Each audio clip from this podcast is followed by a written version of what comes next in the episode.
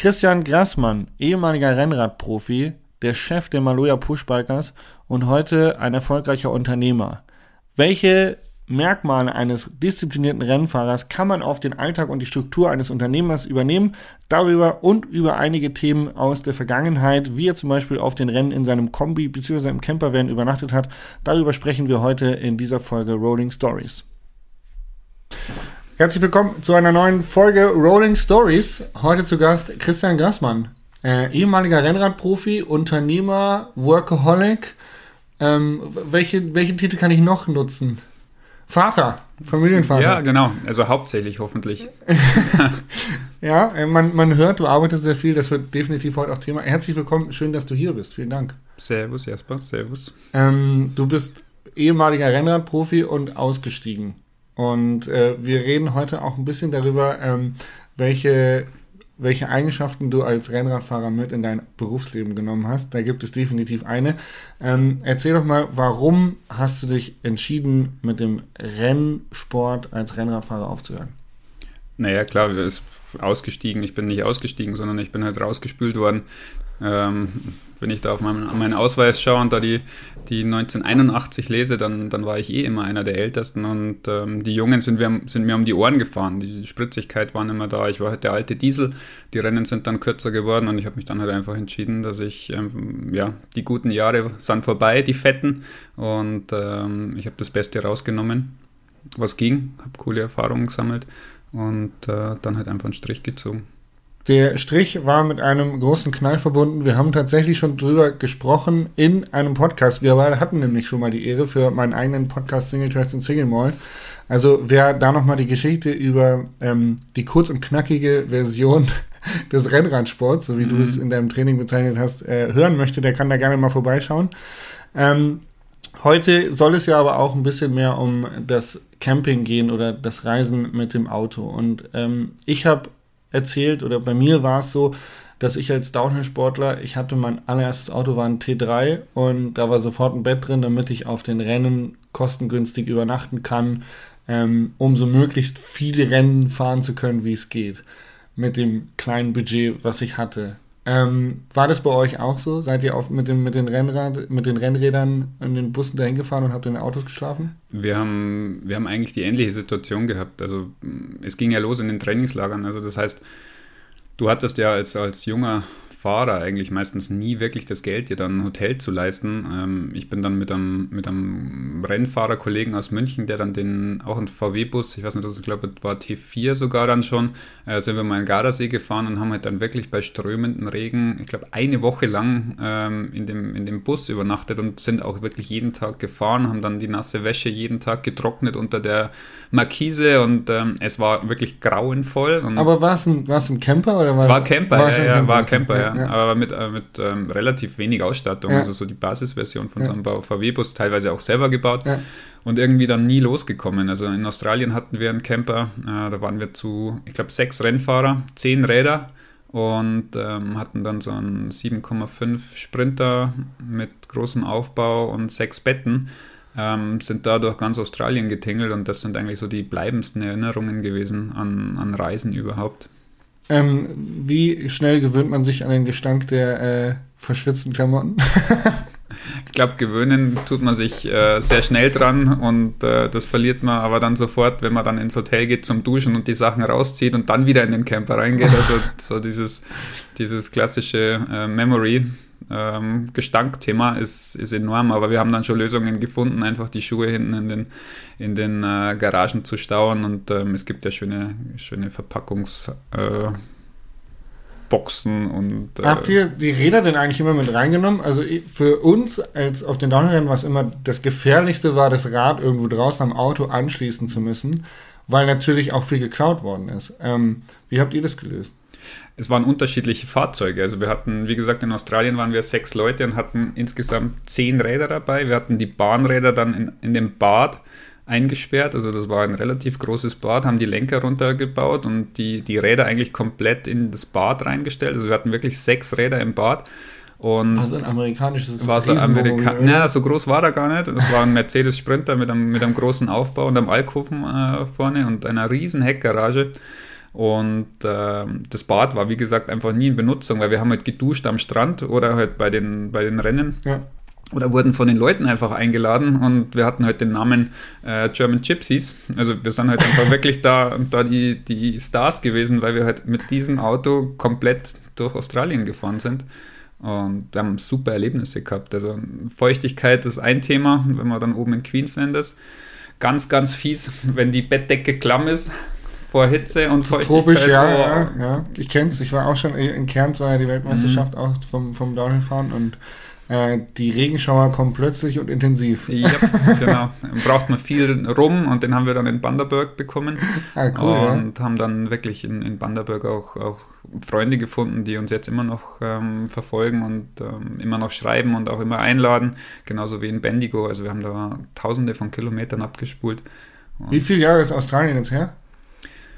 Ähm, letztes Mal war ich 2019 dort und äh, eigentlich zehn Jahre, jedes Jahr mindestens also, also zweimal. Also diese, diese, diese, diese Nummer, mit, wo ihr German Gypsies genannt worden ist, das habt ihr etabliert vor zehn Jahren dann schon. Ungefähr zehn Jahre ist das her, dass wir ja. das erste Mal dort waren. Ja, das ist ja mittlerweile ist es ein riesen Trend, ja. tatsächlich da drüben mit dem, mit dem Campervan die Küste abzufahren. Also jeder, der irgendwie Abitur macht und den Traum hat, nach Australien zu gehen, mietet sich da drüben oder baut sich, kauft sich, baut sich selber einen Camper da drüben aus. Oder und, äh, Wicked Camper. Oder Wicked Camper, wer kennt es nicht. Äh, da gibt es mittlerweile Dutzende Anbieter. Mhm. Und äh, das ist ja mittlerweile Mainstream, damals wahrscheinlich nicht.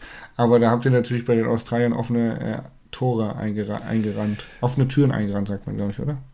Sprichwörter sind nicht so meine Stärke. Ich benutze sie gerne, Moment, aber falsch. Momentan ist es ein bisschen, ich, ich sehe es ja kritisch, weil vor zehn Jahren waren wir natürlich die Einzigen. Ja. Ähm, offene, offene Arme Ranger hatten ja. keinen Stress mit, ja. mit den Leuten, die dann auch einmal irgendwo in einem 4x4-Gelände unterwegs waren.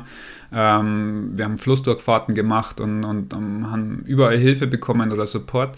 Und die letzten Jahre war es dann eigentlich so, dass die Leute sehr genervt waren. Mhm. Also du bist mit dem Camper irgendwo reingefahren und ähm, sofort war jemand da gestanden und hat dir einen Zettel irgendwo an die Fensterscheibe ge gepappt. Also wir haben dann schon gemerkt, dass es einfach ähm, teilweise sicherlich nicht alle Leute gibt, die halt viel Müll hinterlassen und die einfach nicht so mit der Natur umgehen, mhm. äh, wie man sollte. Also das ist jetzt auch ein klassisches Beispiel, würde ich sagen, bei uns im, im Oberland draußen, dass man sich ein bisschen mehr zusammenreißen sollte, die Sachen so zu hinterlassen, wenn man schon Gast ist und Reisender oder, oder Weltreisender auch, ähm, dass man die Plätze so hinterlässt, wie man sie vorfindet. Weil es kommen wieder Leute, die wieder dort campen wollen und es gibt super schöne Plätze, aber einfach die, die Hinterlassenschaften sind das Problem. Ja, der ein oder andere ist so ein bisschen zu fokussiert auf seinen Instagram-Shot und möchte unbedingt Lagerfeuer und die Markise von seinem Camper aufbauen, ist aber meistens tatsächlich für die Anwohnenden äh, oder Anwohner eben ungern gesehen, äh, wenn offenes Feuer oder auch die Markise ausgefahren wird. Also im Idealfall eigentlich immer möglichst zurückhalten. Ähm, ich war letztes Wochenende in Freiburg und tatsächlich äh, zum Radfahren und ich habe einen Freund, der einen äh, Campingplatz hat. Und bei mir ist ja quasi alles beruflich. Also ich habe äh, YouTube-Videos produziert und durfte dann als einziger auf seinem Campingplatz stehen. Und die habe ich mit ihm lange unterhalten und er war wirklich, ähm, ja, er muss zu haben, aber die Camper kommen natürlich trotzdem und die äh, parken in, in Freiburg alles zu. Ähm, das, das ist ein Problem, was auftritt, mehr oder weniger, aber natürlich auch dem geschuldet, dass Campingplätze zu haben müssen. Generell ist ja der Vanlife-Trend oder der Camping-Trend riesig groß und ich denke, dass wir wahrscheinlich früher oder später eine ähnliche Situation hier in, in Europa haben werden, dass wir einfach äh, nicht mehr frei stehen dürfen die Infrastruktur wäre ja theoretisch da. Hm. Und ich glaube auch, dass man sich da ein bisschen umorientieren muss, dass auch die Campingplatzbetreiber ein bisschen, bisschen mehr ähm, in den Vordergrund gestellt werden und nicht nur die klassische Hotellerie, weil momentan zeigt sich, dass alles, was jetzt irgendwo mit Reisen zu tun hat, was nicht mit Hotel, Gastronomie zu tun hat, einfach extrem boomt und die Masse der, der Campingmobile oder auch vielleicht der VW-Busse, also ist ja genau das Gleiche. Ich glaube, die, die Wartezeiten sind teilweise auf Monate gestiegen. Mhm. Also es sind, sind äh, Vorbestellungen für die nächsten Jahre schon durch die Firmen brummen. Und ich glaube, dass da ein Riesenmarkt entsteht und auch eine, eine Riesenwelle kommt die nächsten Jahre, weil wenn einer ein Campingmobil hat oder ein, ein Reisemobil, dann gibt er das nicht mehr her. Also dann ist er, ist er angefixt und, und möchte reisen und möchte unterwegs sein und dann die Unabhängigkeit genießen. Also Der Wertverlust ist auch sehr gering tatsächlich. Ja, definitiv. Wenn man sich äh, gebrauchte Wohnmobile im Internet anschaut, da äh, mhm. kriegt man wahrscheinlich einen ähnlichen Preis dafür, was man vielleicht mal neu bezahlt hat. Ähm, Wahnsinn, was da abgeht. Ich freue mich eigentlich drüber, ehrlich gesagt, weil ähm, ich finde, dass viele, wenn du früher gefragt hättest, so Campingurlaub, ja, nein, hätten ganz viele Leute gesagt, nee, gar keinen Bock drauf. Mhm. Äh, ist mir, nee, dann da mit, mit Camper und dann ist laut und äh, die haben da keinen Spaß dran gehabt. Und mittlerweile ist es aber so, dass die Leute einfach viel, viel mehr Freude an der Natur haben und auch an diesem ähm, individuell mal sich andere andere Städte oder andere Blickwinkel der Welt anzugucken, was, was dadurch ein bisschen hervorgehoben wird. Das finde ich eigentlich sehr, sehr cool. Geschwindigkeit. Ähm, Geschwindigkeit? Ich finde, die, die Lösung für die meisten war ja immer schnell zum Flughafen, mhm. eine Stunde vorher, einstecken, einchecken, aussteigen, dann kommt der Bus, holt dich ab, bringt dich ins Hotel. Und jetzt ist es genau andersrum. Jetzt nimmt man sich wirklich einen, einen großen Camper, vielleicht sogar 7,5 Tonner. Da geht der erste Tag schon mal drauf fürs Packen. Fürs Packen, genau. Fürs Packen und, und der zweite Tag geht mal drauf fürs Losfahren und für Mautstation aufladen. Und dann ist es ja wirklich auch eine Sache des Leisten können. Also wenn man mit so einem großen Auto unterwegs ist, das kostet ja auch Geld. Also ja. muss man ja auch rechnen. Und dann kommt man nach 14 Tagen wieder heim, braucht man aber noch zwei Tage, dass man dieses Riesending wieder sauber bekommt. Und viele Leute leihen dann auch noch Camper aus, also was dann auch wieder ein Aufwand ist, bis du es eingerichtet hast. Also das Campen an sich ist ja schön, wenn es deiner ist, weil es ist dein zweites Zuhause. Du hast ja. deine T-Shirts in dem Fach oben links und deine Töpfe in dem Fach unter der Spüle rechts und das Duschgel ist im Klappfach mhm. und die ja. Nachfüllpackung ist ja. unten. Also es ist einfach deins, ja. Aber wenn du dir den ausleihst, das ist Stress pur. Aber die Leute nehmen es auf sich. Das Abenteuer äh, wird gesucht. Und noch drei Kinder dazu. ähm, um nochmal kurz zurückzukommen zum Rennfahren. Ähm, du hast gesagt, ihr seid früher eben auch äh, viel im, im, im, T4 unterwegs gewesen. Du hast aber eher eine Leidenschaft für Mercedes, für alte Mercedes-Autos. Ähm, bist du dann auch mal in deinem äh, Kombi zu den Rennen gefahren und hast im Kombi übernachtet? Ja, natürlich. Ich habe auch öfter auf der Autobahn übernachtet, weil ich so müde war, dass ich dann halt einfach wirklich die, die eine Sitzbank, die war ja immer geteilt und man konnte beim, bei dem äh, T-Modell die Liegefläche komplett flach machen. Also ich hatte dann den, den breiten Sitz immer draußen und den dritten Sitz drin, habe die breite Fläche umgeklappt, habe das Rad aufgestellt, die Sattelstütze raus und habe dann halt einfach auf meiner Luftmatratze, so eine, so eine selbstaufblasende ja. und am Schlafsack in dem Auto geschlafen und ähm, ich hatte einen ganz roten, der hieß Gerd, ähm, der hat sogar Standheizung gehabt und das war perfekt, also auch im Winter nach den Rennen. Ich dann, bin zwei, drei Stunden gefahren und äh, in die Nacht rein und habe dann geschlafen, bin in der Früh aufgestanden und bin weitergefahren. Die Rennradfahrer sind richtig das darf man heutzutage eigentlich nicht mehr sagen, wenn man korrekt gendert, aber sind richtig harte Kerle und richtig harte Frauen. ähm, ähm, es gibt viele Stories von Rennradfahrern, Rennradfahrerinnen, die absolut krasses geleistet haben, Nachstürzen ähm, oder auch du, was du im letzten Podcast erzählt hast, wie viel du gereist bist, also Rennen, nach Hause fliegen, zu Hause arbeiten, wieder losfliegen zum nächsten Rennen. Ähm, das ist eine Taktung, die ist für einen normalen Menschen schon anstrengend. Also wenn er einfach nur einen Bürojob hat. Du bist aber vor Ort noch gefahren und hast Höchstleistung im Sport abgeliefert. Ähm, Hut ab und äh, dann aber noch diese Selbstlosigkeit, auch gerne mal in einem Camper zu schlafen oder in einem, in einem Mercedes zu schlafen, finde ich, find ich ziemlich, ziemlich cool. Ähm, als Rennradfahrer ist man ja unfassbar diszipliniert, das bildet sich daraus ab. Ähm, was ich mitbekomme, bist du so ein kleiner Workaholic. Stimmt das? Das würde ich jetzt nicht bestätigen. Es ist ja Leidenschaft und es ist ja auch, es ist, ich mache mein Hobby zum Beruf oder habe mein Hobby zum Beruf gemacht und ähm, es ist ja gesund gewachsen. Wir haben ja jetzt nicht in, irgendwie Investoren gehabt, die, die gesagt haben, wow, Pushbiker ist super geil, ähm, sondern ich glaube, wir kämpfen jeden Tag mit irgendwelchen Hürden oder irgendwelchen Problemen und ähm, dass wir das weitermachen, das sind natürlich einfach auch die Fahrer, die, die da viel ja, Kreativität und viel Leidenschaft mit reinlegen oder das sind die Mitarbeiter oder das ist meine Frau, die Anne oder das ist mein Sohn, der, der jetzt einfach auch mit Mountainbike unterwegs ist, wo du dann siehst, dass auch die Vereinskinder auf einmal total erfolgreich werden. Ja, das sind so, so Prozesse, die Geduld und die Zeit brauchen und irgendwann einmal bist du da mit drin und dann hast du Leute, die das Ganze unterstützen und dann willst du die ja auch nicht enttäuschen. Also das heißt, du treibst das Ganze nach vorne und dann, dann bekommst du ja jetzt Einladungen wie zu dir ähm, also du bist schlecht darin, Nein zu sagen. Ja, ganz schlecht. Nein, also das, das ist ja alles irgendwo. das, das muss alles zusammenpassen. Und ich finde, wenn es sich schlecht anfühlt, dann, dann kann man Nein sagen. Aber wenn das Bauchgefühl sagt, boah, das ist eigentlich cool, das ist eine coole Chance, das ist ein, net, ist ein netter Typ oder das ist, äh, ist äh, ja, das machen wir jetzt einfach, auch wenn es viel Arbeit ist, dann, dann macht man es. Und vor allem, je ungewöhnlicher, desto besser. Ich glaube, dass man aus diesem Mainstream ausbrechen muss, dass einfach auch immer dieses, äh, ja, was machen, was jetzt vielleicht nicht sofort Früchte trägt oder ähm, vorinvestieren oder ja, Geld, das man verdient hat, vielleicht einsetzen für Dinge, die die Sachen wieder optimieren. Also wir haben jetzt zum Beispiel einen, einen Praktikanten, den Patrick, ähm, unglaublich, der kommt aus der Gastronomie. Also der, der kann arbeiten. Also dort sehe ich mich im Endeffekt mhm. eigentlich nicht als Workaholic, sondern also die Leute, die in der Gastro gearbeitet haben, ähm, da ist Struktur dahinter, der organisiert die Dinge, der, der, der kann planen und ist ein junger Bursch. Also wenn der so weitermacht, dann bin ich im Endeffekt Halbtagsjobber. Ähm, auszubrechen bzw. Dinge anders zu machen als andere, das hast du schon früh erkannt. Ähm, du bist damals aus dem aus dem ersten Rennradverein quasi ausgetreten und hast deinen eigenen Verein gegründet, weil im Prinzip bei der Gestaltung der Bekleidung äh, nicht ganz nach deinem Stil verfahren worden ist.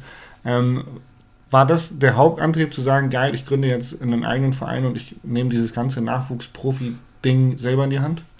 Jein, also du musst das natürlich ja finanzieren. Und wir waren damals also wirklich maximal unterfinanziert, aber alle hatten die gleiche Idee. Also alle wollten das und alle haben daran komplett geglaubt und wir haben die Unterstützung von dem Hans Schönauer gehabt, dem Bürgermeister aus Irschenberg damals und vor allem von dem Klaus Rader, ähm, der Gründer von, von der Losteria, ähm, der mich jetzt seit über 20 Jahren unterstützt.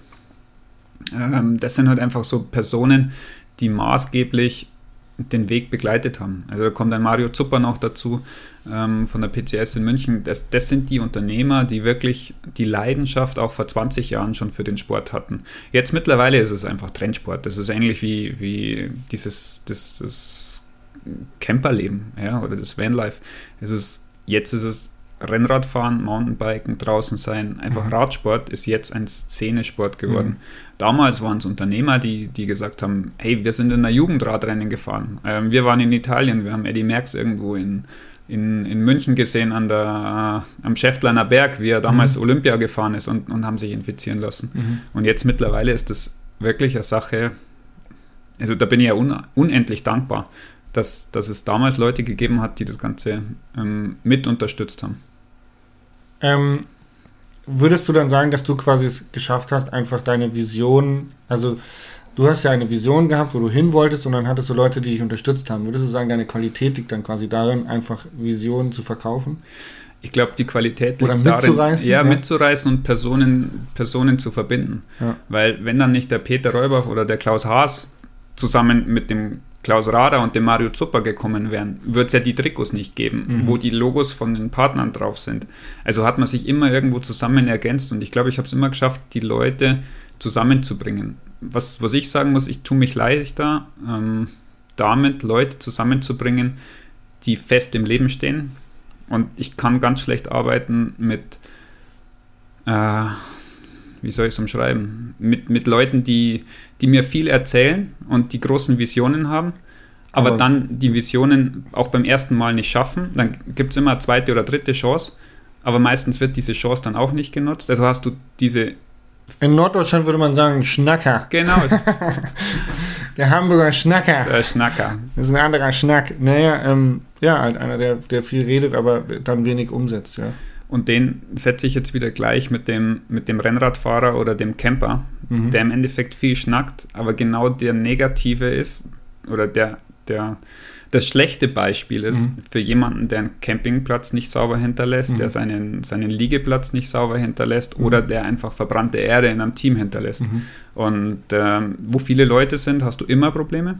Aber ich glaube, dass sich ein, ein bestimmter Kreis immer findet mhm. und das braucht wieder Geduld, dass der perfekt wird, der Kreis, aber ein, ein, ein, eine schwache Kette oder ein Glied aus einer Kette löst sich von selbst und dann gibt es wieder Verbindung und dann läuft es. Ähnlich wie damals eben, als du deinen ähm, eigenen Verein gegründet hast. Kann man so sagen. Ähm, Visionen, wir hatten, hast du schon deine, deine Bahn, hast du schon gebaut? Geht gerade los. ja, um, um das Ganze nochmal zu erläutern, wir hatten im letzten Podcast darüber gesprochen, dass eigentlich dein großes Ziel war, mal eine, eine, eine, ein Velodrom quasi am Öschenberg zu bauen. Ähm, leider ist das Projekt mit dem, mit dem Tod des äh, Bürgermeisters von Öschenberg so ein bisschen, ja, einfach äh, in der Trauer untergegangen, würde mhm. ich, würd ich das mal formulieren. Aber ähm, solche Rückschläge gibt es auch. Ich habe ein bisschen angeteasert, dass du ein Workaholic bist oder dass ich dich als Workaholic bezeichnen, betrachten würde, weil ich einfach weiß, dass du sehr, sehr viel arbeitest und sehr viel um die Ohren hast. Ähm, wenn man sich erfolgreiche Leute anguckt, wie Casey Neistat, so ein super YouTuber oder andere erfolgreiche Menschen, das sind Leute, die, die arbeiten, die stehen um fünf auf, ähm, machen dann morgens ihre zwei, drei Stunden E-Mails und haben dann den ganzen Tag Meetings, gehen zwischendurch noch eine Runde joggen und ähm, abends um zehn ist der Tag dann durch und die kriegen trotzdem es hin, sich um die Familie zu kümmern. Das, was diese Leute auszeichnet, ist Struktur. Wie strukturierst du deinen Alltag, um all das unter einen Hut zu bekommen?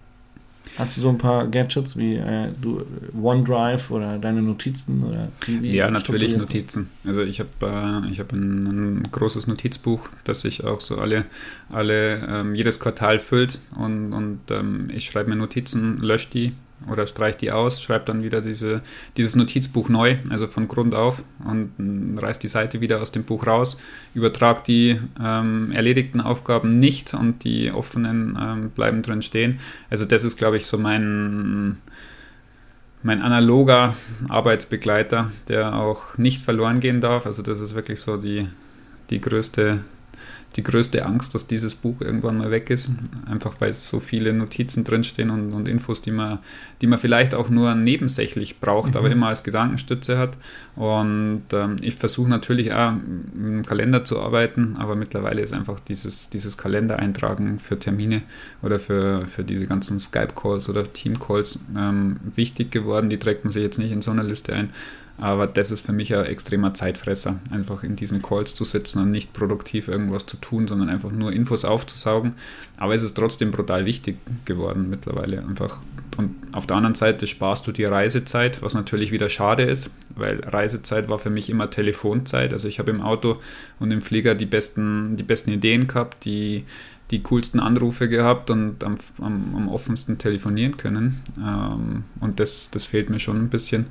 Und ansonsten versuche ich in fünf Minuten oder die fünf Minuten Regel für mich einzuhalten, dass alles, was ich in fünf Minuten abarbeiten kann, auch sofort mache oder Feedback gebe. Und ich bin halt sehr darauf bedacht, dass ich in meine E-Mails kein Chaos bringe. Also ich versuche wirklich sofort zu antworten, dass die Leute weiterarbeiten können, weil was ich nicht abhaben kann, ist, wenn mir einer nicht antwortet und irgendwas hängen bleibt. Also dann ist einfach Chaos und wir kennen das beide von unseren Sponsoren da bräuchte ich vielleicht mal ein Coaching von dir. Ja. Ich, ich bin äh, in meinem E-Mail-Fach bin ich ein Chaot. Okay, das ist einfach.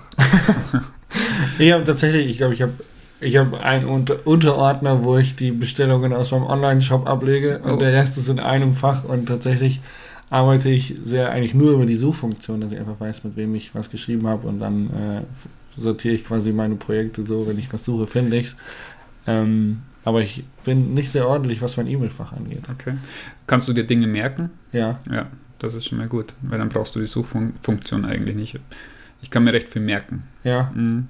Also, ja, ich, ich weiß halt, also, ähm, wie gesagt, bevor ich dann jetzt da ewig nach unten scrolle, dann weiß ich, ah, die E-Mail habe ich dann und dann mit dem und dem geschrieben, dann gebe ich den Namen und den Betreff ein und dann habe ich es eigentlich schon. Ähm, von daher, aber ja, es ist, glaube ich, schon äh, ein bisschen, bisschen Chaos. Warum analog? Warum noch kein iPad mit irgendwie Notizen oder da gibt es ja jetzt hier diese, diese, ähm, diese beschreibbaren Bücher, mhm. die man, die aussehen wie Papier und so. Keine Ahnung, ich weiß es nicht. Achso, ich, ich hätte jetzt irgendwie so was Tiefsinniges gehört. Nein, du brauchst das Geräusch von dem Stift auf nein, Papier nein, oder durchblättern. Kann ich hängen geblieben. Nein, nicht wirklich hängen geblieben. Ja, vielleicht einfach echt mit, mit Jahrgang 81 bin ich hängen geblieben in der Digitalisierung in äh, den 90ern. Also nein, ich weiß es wirklich nicht. Ich habe auch kein WhatsApp. Also meine, meine Kommunikation läuft wirklich über E-Mail oder über Telefon. Und ähm, was ist äh, für dich Auszeit, wenn du viel arbeitest und äh, einen langen Tag hast? Was ist für dich Auszeit? Äh, Auszeit ist gerade momentan wirklich auf der Baustelle stehen und renovieren. Tatsächlich, ja. Mhm. Also dann, weil du, ist dein Handy dann auch aus für, ja, komplett. für Business? Jetzt auch so? Wochenende, ich war jetzt die letzten Wochen in, in den wirklich ähm, komplett ohne Telefon, ohne alles. Also natürlich, wenn ich jetzt irgendwas ausgemacht habe, mit jemandem zu telefonieren oder privat, dann habe ich es natürlich gemacht. Oder wir haben jetzt gerade momentan leider einen, einen, schweren Sturz gehabt ähm, von einem Fahrer von uns, dem Janik Achterberg, der mhm. ist jetzt in Istrien schwer gestürzt und der hat quasi alles mitgenommen, was man so mitnehmen kann. Und, ähm, also an Verletzungen und Infektionen? Extrem, oder, ja, mit Krankenhauskeim, Corona im Krankenhaus bekommen, dann ähm, war er im Koma also künstliches also Koma, richtig, äh, richtig, extrem. Und dann haben wir es organisiert, dass wir ihn zum Professor Dr. Friedrich nach mhm. Monau fliegen haben lassen. Ähm, mit den Eltern war es natürlich auch ein ständiger Austausch ja, ja. und äh, für ihn ist es halt extrem gewesen, weil halt einfach, ich war der Erste, der am Unfallort war und wenn du dann hörst, ja, ich sterbe, ich sterbe und äh, du einfach da wirklich so einen, so einen, ja, einen erschlagenen Rennfahrer vor dir hast, deinen Rennfahrer, dann, dann geht dir das schon brutal nah. Und von daher ist das jetzt für mich gerade ein bisschen eine schwierige Situation, dass der halt in Murnau liegt und von daher bin ich halt ständig irgendwie erreichbar. Okay, aber ähm, abgesehen von dieser schweren Verletzung, würdest du im Prinzip sagen, wenn du auf der Baustelle bist, renovierst oder wenn du dein, deinen Hobbys nachgehst, bist du raus aus dem Business? Bin ich raus. Klar, wenn ich jetzt halt irgendwo mit dem Rad unterwegs bin und ich einen, einen schönen Weiher, einen schönen Bach oder einen schönen Fluss sehe und ich denke, hey, das ist ein cooler Platz, vielleicht mal zum Fotoshooten, dann habe ich natürlich immer den Hintergedanken oder, oder ich treffe jemanden und, und man spricht über irgendwas, also dann, dann, dann hast du natürlich Kommunikation oder schreibst dir die Telefonnummer auf oder also die schönsten Sachen ergeben sich ja meistens ja. ohne Plan. Ja so im Privaten. Und ähm, ich finde einfach, dass ein Wochenende muss nicht immer komplett durchgeplant sein. Aber bist du schon jemand, der sich das Wochenende nimmt und sagt, ich gehe jetzt, ich jetzt Radfahren? Sechs Stunden. Ah, sechs Stunden Radfahren, warte, lass mich überlegen. Du bist doch Rennradfahrer. um mit Klischees um mich zu werfen. Ich glaube, meine, meine letzte sechs Stunden Radausfahrt war 1900 na, 2003 oder so. ja, gut. 18 Jahre her. Hm. Cool. Nein, ich glaube, es war ein bisschen später. Es war in Namibia ähm, mit Robert Bartko und äh, Guido Fulst und Live Lampard. Da glaube ich, da waren wir mal sechs Stunden unterwegs. Also das war so Ende der 2000er. Aber du nimmst dir schon deine, deine Work-Bike-Balance, sage ich mal. Jein, also ich fahre zu wenig. Ja. Definitiv. Ja. Ich, also ich träume immer davon. Ich bestelle mir auch jedes Jahr die tollen Klamotten bei Maloya und dann liegen sie jetzt wie dieses Jahr vom letzten Jahr noch original verpackt. Hm. Und äh, ich ziehe dann doch wieder die alten Sachen an, weil für schnell mal Schön. eine Stunde. Schön. Das hören die Athleten von Maloya immer gerne. Genau. aber ich bin ja mittlerweile kein Athlet mehr, sondern. Ja, du nicht. Ich nicht. Du arbeitest genau. aber da. Ich habe aber meine Fahrer, die meine Klamotten anziehen, also das passt dann schon. Schön. Ähm, apropos Träume und ähm, Ziele, du hast gerade von, von Träumen gesprochen ähm, und du nimmst dir das Ziel, deine, deine Klamotten auszupacken und dann mehr Fahrrad zu fahren. Es ist aber auch eine generelle, Frage.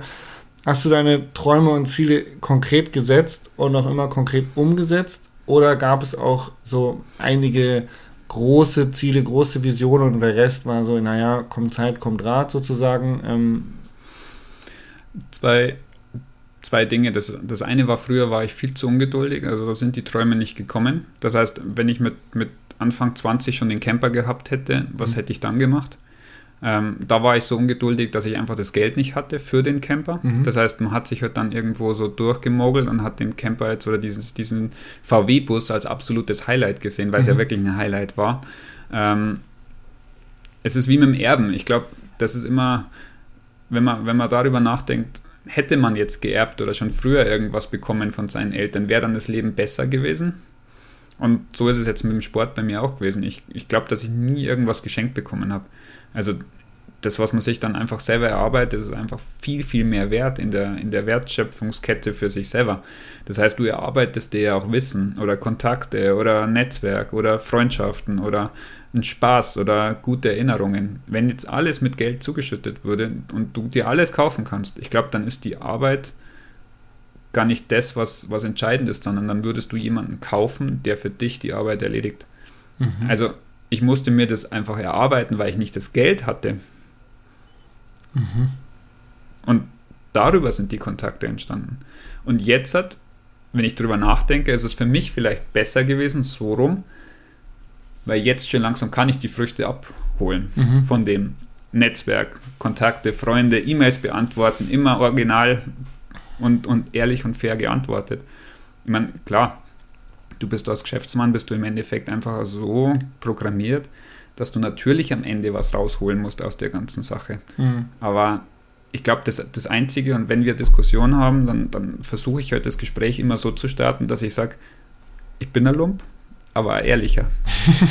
Und ihr wisst, worauf ihr euch einlässt. Ja, aber das, das, das muss ja auch klar sein. Ich meine, du kannst nicht immer drauf bezahlen, ja. weil ansonsten funktioniert das ganze System mhm. ja nicht. Du musst da irgendwo ein bisschen Drehung reinbringen in mhm. das Ganze. Und das meine ich damit, dass jetzt ist, ist es wirklich so, dass ich sage, boah, jetzt müsste es eigentlich ein bisschen langsamer gehen. Also nicht schneller wie früher, sondern jetzt langsamer, weil jetzt werden die, die ganzen Nuller verschieben sich. Mhm. Und das ist für den Kopf extrem. Okay. Ja, krass. Ähm, bei mir ist es tatsächlich so, dass ich, ähm, ich hatte immer so, so grobe Ziele, was ich machen möchte, ähm, aber jetzt nie so ein, so ein Endgegner, wo ich sage, das ist so, da habe ich mein Leben lang darauf hingearbeitet.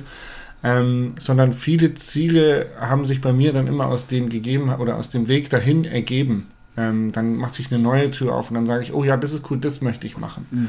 Und dann ähm, habe ich mir das als Ziel gesetzt und habe dann versucht, das unter einen Hut zu bekommen. Und so hat sich bei mir ähm, vieles von alleine gegeben, unter anderem auch tatsächlich die, die Kooperation mit Sunlight, wenn man mhm. so möchte, weil äh, ursprünglich ich wollte einfach nur ein größeres Auto haben, weil mhm. mein Opel als Vanlife-Gefährt war zu klein, um damit sechs Wochen äh, on Tour zu sein. Mhm. Das hat mit Mountainbike, Hund und Arbeiten nicht in einen kleinen Opel gepasst und wollte mir einen Camper kaufen. Und durch die Kaufabsicht ist die Kooperation mit Sunlight entstanden, ähm, wodurch sich jetzt auf einmal dann auch dieser Podcast eröffnet hat. Also es sind so ähm, viele Chancen, die sich eröffnen, nachdem man dann greift und dann aber auch sofort, wenn man eine Chance hat, so, sofort ein Ziel setzt und sagt, das ist cool, das will ich machen und dann arbeitet man darauf hin und setzt es um.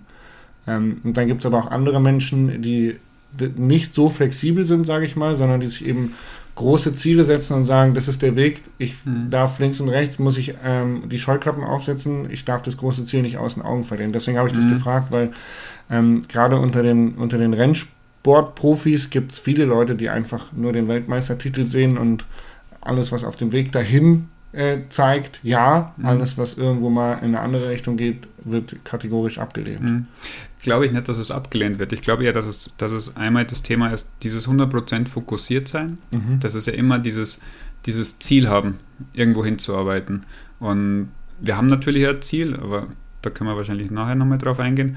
Ähm, das andere ist dieses Positive, was du sagst. Ich glaube, dass das das beste Beispiel ist für, für Athleten oder für junge Athleten, die einfach genau das nicht kennen, sondern du bist einer, im, übertrieben gesagt, dem scheint die Sonne aus dem Arsch. Naja, nicht immer. Naja, aber du, also, ich meine, es gibt so Leute, die ja. einfach wirklich einfach immer gut drauf sind. Ich ja. habe die noch nie gut äh, schlecht erlebt. Ich habe ja. die immer gut erlebt. Also in, in jeder Weise. Aber wenn es einmal schlecht war, aber eigentlich siehst du immer das Gute. Und das ist, glaube ich, so dieses esoterisch, ja. Eine also, Grunddankbarkeit. Aber, genau, diese Grunddankbarkeit, die strahlst du aus, also reflektiert sie wieder zurück. Und wenn du das mal beobachtest, wenn du so, so grantige Hund hast, die kriegen auch grantige Gegen, Gegenargumente. Das ja. heißt, wenn jetzt ein grantiger Hund zu Sunlight geht ja. und will eigentlich einen Camper kaufen, dann wird er eine Rechnung bekommen und das Ding bezahlen und grantig sein, dass er, weiß ich nicht, noch 4,50 Euro für die, für die Auslieferung bezahlen muss. Oder ja. vielleicht auch noch 4,50 Euro für die Anhängerkupplung, ähm, für den Aufsatz vom... vom äh, für diese Plastikkappe. Genau, richtig. Also wird er grantig sein. Das heißt, grantig ist gleich grantig. Das ist immer hin und her. Jetzt bist du aber super positiv. Und das, das versuchen wir auch den, den Fahrern ständig zu erklären bei uns, dass die jungen Fahrer einfach nicht grantig sind, weil sie jetzt vielleicht nicht das Powerbar weiße Schokolade mit Mandel bekommen, sondern schwarze Schokolade mit Haselnüssen. Aber das sind so die, die Grundeinstellungen und ja. die Fokussierungsthemen, die wir mittlerweile oder die wir auch schon, also vielleicht haben wir die auch. Ich habe das ja auch. Äh, wenn ich weiß, das ist ein blödes Beispiel, aber ich fahre an, an, an einem Museum, an einem Schwimmbad, an einer Messe. Bei mir ist der Parkplatz ganz vorne meistens frei ich park nicht hinten, ich fahre immer vor. Und da ist der scheiß Park, Entschuldigung. Der Parkplatz ist da. Der ist einfach da. Ja. Also, ich gehe davon aus, dass er da ist, also mhm. ist er da. Und das ist, das ist völlig egal bei was. Ich, ich, ich mache mir einfach wenig Gedanken und du mhm. machst dir auch wenig Gedanken. Mhm. Und das ist die Freiheit eigentlich, die, die glaube ich, uns auszeichnet, dass wir uns keine Gedanken machen, ob irgendwas schief geht, sondern wir tun es. Ja, oder man macht sich die Gedanken und geht es einfach ein und sagt, wird schon passen. Und wenn dann ein Problem kommt, dann finde ich auch eine Lösung. Genau. Also dieser Optimismus einfach, der irgendwo und vorhanden das ist. Ja. Hast du über, über einen Leistungssport gelernt. Ja. Also das, das haben wir auch zu Hause grundsätzlich diese Thematik. Ähm, ich glaube, dass das nicht leicht zu verstehen ist mhm. für die meisten. Aber es gibt aber auch, also ich habe im, im, Rennsport, das erwähne ich immer wieder gerne mal, dass, dass es unfassbar unterschiedliche Charaktere gibt. Man kann das nicht pauschalisieren, weil der, der Tobi Hild von Esclip sagt auch immer, ein Rennfahrer, der ist halt super bissig und äh, nur straightforward und, und so. Und dann sage ich halt, Job, es gibt aber auch Rennfahrer, die sind empathisch und es gibt Rennfahrer, die äh, müssen nicht nur gegeneinander arbeiten, sondern die versuchen miteinander ans Ziel zu kommen. Äh, und da spielt Fairplay auch noch eine Rolle. Und äh, da gibt es aber andere Leute, die sagen, nee, im Rennsport, äh, da muss man äh, mit dem Messer zwischen den Zähnen beißen. Also da gibt es auch Unterschiede, definitiv. Nein, definitiv nicht. Doch. Das, nein, das ist Kommunikation. der, der Tobi, also da widerspreche ich ihm komplett. Ja. Weil welcher Rennfahrer ist denn genau der Rennfahrer, der nicht nach rechts und nach links schaut? Klar, wenn der seine Startnummer drauf hat, dann will er gewinnen. Mhm. Aber für alles andere hat er einen Geschäftssinn, ein Gespür, die Dinge richtig zu machen mhm. und lässt sich auch beraten von seinen Partnern. Aber um die Competition hochzuhalten, ist natürlich das Marketing hinter dem Rennfahrer so, dass dein größter Konkurrent natürlich der Konkurrent von wieder wem anderen ist. Jetzt mhm. kannst du damit natürlich Spiele spielen. Mhm. Aber meinst du nicht, dass sich in der Bundesliga Fußballspieler, die bei Borussia Dortmund spielen, nicht mit Bayern-Spielern vertragen mhm. oder sich nicht SMS schicken. Doch, klar. Ja, klar, aber das ist es. Das ist so wie, also da muss ich sagen, ist der Tobi sehr, sehr blauäugig in diese, in diese Welt geschossen. Also hundertprozentig schreibt der beste Mountainbiker dem zweitbesten Mountainbiker im Downhill-Bereich, genauso wie im Cross-Country-Bereich oder im nee, Rennradbereich. Das, das glaube ich auch, aber ähm, es, es, ging eher darum, dass, dass es nicht immer alles äh, nur gegeneinander ist. Ähm, und äh, es gibt auch Leute, die nicht nach links und rechts schauen, die werden dann halt leider keine erfolgreichen Rennfahrer.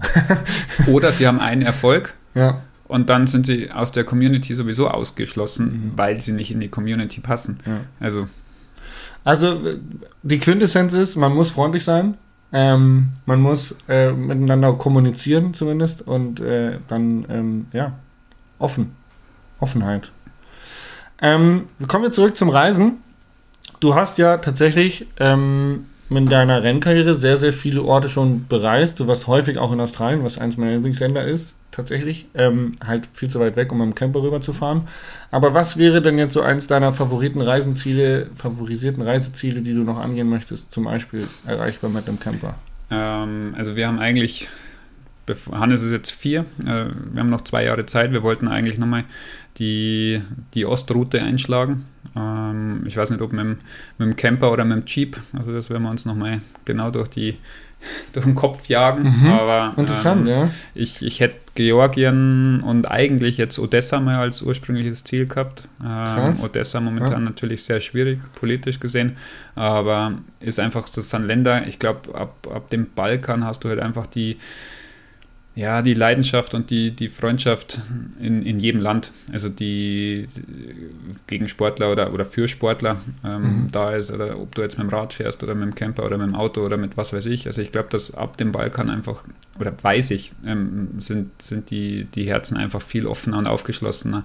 Ähm, ist natürlich jetzt auch wieder ein politisch schwieriges Land, aber wir waren äh, relativ häufig im Iran mhm. Ähm, und, und die Freundschaft und die Offenheit von den, von den Menschen dort ist halt einfach auch was, was man mal erleben muss, um es überhaupt zu verstehen, wie die Bevölkerung tickt, wie die leben, wie die, wie die denken, wie, wie die teilen alles. Also die, mhm. die Leidenschaft, Leute kennenzulernen aus dem Ausland und, und die zu bewerten, gastfreundschaftlich zu behandeln, das ist unglaublich. Also sowas im europäischen Raum nicht denkbar. Null. Ja, uns geht es zu gut. Ja. Das Thema hatten wir im letzten Podcast. Und wir sind zu viele auf zu wenig Fläche. Ja. Ja, aber interessantes Reiseziel, definitiv, hatte ich so noch gar nicht auf dem Schirm. Ähm, wir haben tatsächlich mal überlegt, ich habe ja noch einen Lada Niva, mhm. mit Max Schumann vielleicht mal, äh, Dachzelt oben drauf und dann so eine Mountainbike-Trip äh, Richtung, Richtung Russland auch zu machen. Ähm, aber äh, dann kam Corona, wie man mhm. so schon sagt. Dementsprechend ist das eh gerade ein bisschen, bisschen schwierig. Wir hoffen, dass es das alles ein bisschen besser wird, was überhaupt das Reisen angeht. Ähm, aber ein spannendes Reiseziel. Definitiv. Definitiv. Ähm, was war dein schlimmster Trip? Ich habe noch so drei Fragen. Schlimmster Trip, längste Autofahrt und was war deine beste Party? Boah, schwierig. Äh, die beste Party sicherlich im, im, im, Black Swan in Bendigo, mhm. nach dem Gewinn von, von äh, Bendigo Madison. Ähm, ich weiß nichts mehr davon. Ah, okay. Also, also das sind die besten Partys sind die, wenn man sich nicht dran erinnern kann. Ne? Und ich weiß nur noch, dass live irgendwann, na, wir glaube ich, jetzt sind in so einem Pool, in so einem Jacuzzi, haben, hat das Ganze geendet. Also es war irgendwie auf alle Fälle, das war definitiv die beste Party. Und ähm, Australien, also wie gesagt, ja. das ist immer so, wenn, wenn sie feiern, dann bis 10 Uhr und dann ja. ist Sperrstunde und dann irgendwo anders. Ja. Und genauso ähnlich war das, glaube ich, auch damals. Cool. Ähm, schlimmster Trip, oh, definitiv starten.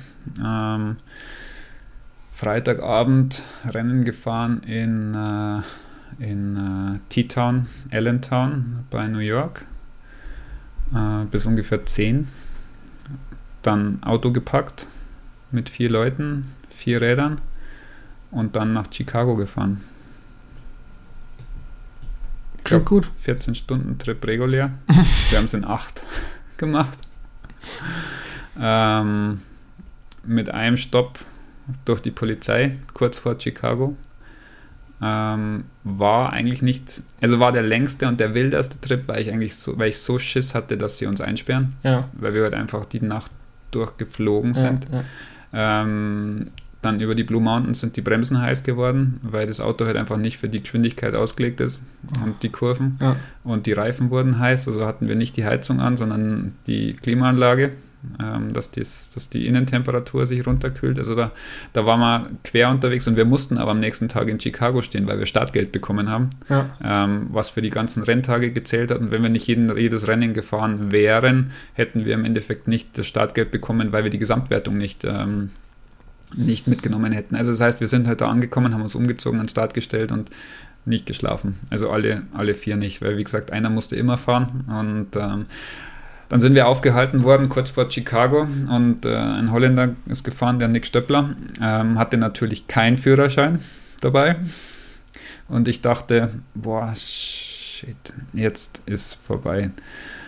Und dann ist er ausgestiegen und dann wollte der, der Trooper den Kofferraum sehen, was wir dabei haben, wo wir hinwollen, warum wir so schnell unterwegs sind und ähm, hat uns x-mal belehrt, dass das überhaupt nicht geht, was wir da gemacht haben.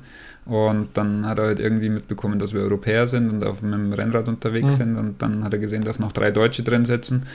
Und dann fängt er auf einmal an, dass seine Frau auch Deutsche ist mhm. und dass er nächstes Jahr zum, äh, für seine silberne Hochzeit nach Deutschland fliegt. Und dann habe ich ihm meine Karte gegeben, habe ihn eingeladen und ähm, zehn Minuten später sind wir wieder weitergefahren. ich habe jetzt, hab gedacht, jetzt kommt noch so eine, ihr wurdet eskortiert oder so. Nein, gar nichts. Er hat uns einfach weitergeschickt. Er hat nur gesagt, der Holländer fährt nicht ja. und fahrt langsamer. Also das, das glaube ich, war so die schlimmste Reise, völlig, völlig übernächtigt und äh, auf so einem fünfspurigen Highway aufgehalten zu werden. Spannend. Ja. Um, damit aber auch die längste Autofahrt für dich? Oder gab's das war definitiv ja. mit die längste Autofahrt, ja. Also einfach komplett durchgefahren. Am Nur, Stück. Ja, genau. Ja, krass. Äh, wir sind am Ende dieses Podcasts. Wirklich? Ja, äh, wir sind jetzt durch. Ich habe nichts mehr in meinen Infos stehen. Wir können jetzt gerne den Rollentausch machen, den du vor dem Podcast angesprochen hast, dass wir einfach mal, also du, du moderierst jetzt? Ja, ich moderiere und ähm, ich würde jetzt gleich mal den äh, Andi Mittag nochmal ins Spiel holen, ob äh, und wann das Bewerbungsgespräch für den Jasper stattfindet, weil äh, für alle, die Andi Mittag nicht kennen, Andi Mittag ist ein Mitarbeiter im Marketing von Maloja. Genau, kümmert sich momentan ums Fotoshooting und ähm, jetzt bist du quasi zuständig für die Models, beziehungsweise für die Ausstattung und die Räder und das Material. Und ähm, das Maloja Mountainbike muss auch zusammengebaut und ausgeliefert werden. Also ich glaube. Okay, cool. Ich komme dann ähm, übernächste Woche, habe ich glaube ich einen, einen freien Tag wo ich Zeit für euch hätte. Alles gut. Ansonsten muss ich Podcast aufzeichnen Mach. für Sunlight. ich rede ich red mit Stefan und ich denke, ich schaffe das auch. Ähm, hat mich gefreut, dass du Gast in diesem Podcast warst. Vielen lieben Dank. Ähm, ich denke, ich werde noch ein kleines Intro aufnehmen, um äh, das Ganze ein bisschen anzuteasern. Und ich kann nur Danke sagen. Es hat mich Danke sehr die gefreut, Einladung. mit äh, dir dieses Gespräch zu führen. Auch mal wieder interessant, dass es noch Menschen gibt, die mit einem analogen Notizbuch arbeiten. Ja, schau her. Und dann digital aufzeichnen lassen. Genau. Und dann umtragen. Ja, schön. Äh, vielen Dank fürs Zuhören an euch da draußen. Ähm, eine angenehme Reise und ähm, allzeit gute Fahrt. Tschüss. Danke.